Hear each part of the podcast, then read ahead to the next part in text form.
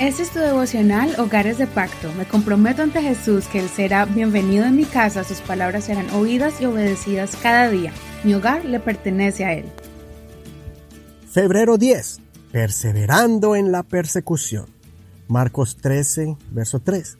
Estando él sentado en el monte de los olivos frente al templo, Pedro, Jacobo, Juan y Andrés le preguntaban aparte, Dinos, ¿cuándo sucederán estas cosas? ¿Y qué señal habrá cuando todas estas cosas estén por cumplirse? Jesús comenzó a decirles, miren que nadie los engañe. Muchos vendrán en mi nombre diciendo yo soy y engañarán a muchos. Pero cuando oigan de guerras y de rumores de guerras, no se turben. Es necesario que así suceda, pero todavía no es el fin. Porque se levantará nación contra nación y reino contra reino. Habrá terremotos por todas partes, habrá hambres. Estos son principios de dolores. Pero ustedes miren por ustedes mismos, porque los entregarán en los concilios y serán azotados en las sinagogas. Por mi causa serán llevados delante de gobernadores y de reyes para testimonio a ellos. Es necesario que primero el Evangelio sea predicado a todas las naciones. Cuando los lleven para entregarlos, no se preocupen por lo que tengan que decir, más bien hablen lo que les sea dado en aquella hora, porque no son ustedes los que hablan, sino el Espíritu Santo. El hermano entregará muerte a su hermano y el padre a su hijo. Se levantarán los hijos contra sus padres y los harán morir. Y ustedes serán aborrecidos de todos por causa de mi nombre. Pero el que persevere hasta el fin, éste será salvo. El Señor se dirige a sus discípulos para enseñarles los acontecimientos que enfrentarían en el tiempo de persecución, y les animó para que perseveren y se mantengan firmes para no perder la salvación. Hasta les enseñó a cómo enfrentar, enfrentar las acusaciones cuando los llevaran a ser juzgados. Y me gusta mucho cuando Él les enseña que el Espíritu de Dios les va a dar palabras en esos momentos. Cuando te encuentres en momentos donde te quieran señalar y juzgar, no reacciones humanamente, dejándote llevar por las emociones. La rabia o el miedo nos hacen decir cosas que no son.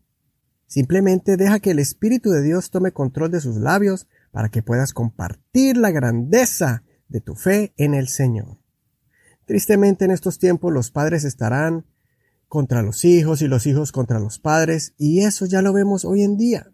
Hay padres que hacen injusticia con sus hijos y también los hijos se levantan deshonrando a sus padres.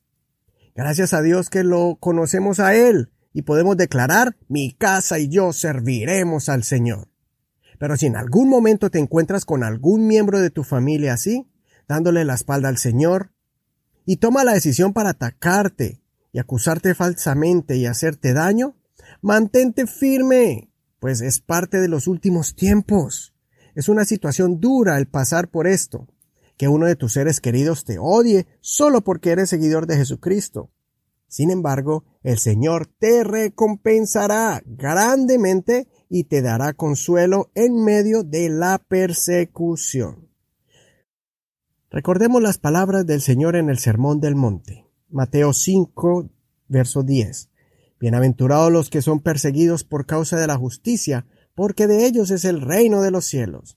Bienaventurados son cuando los vituperen y los persigan, y digan toda clase de mal contra ustedes por mi causa, mintiendo.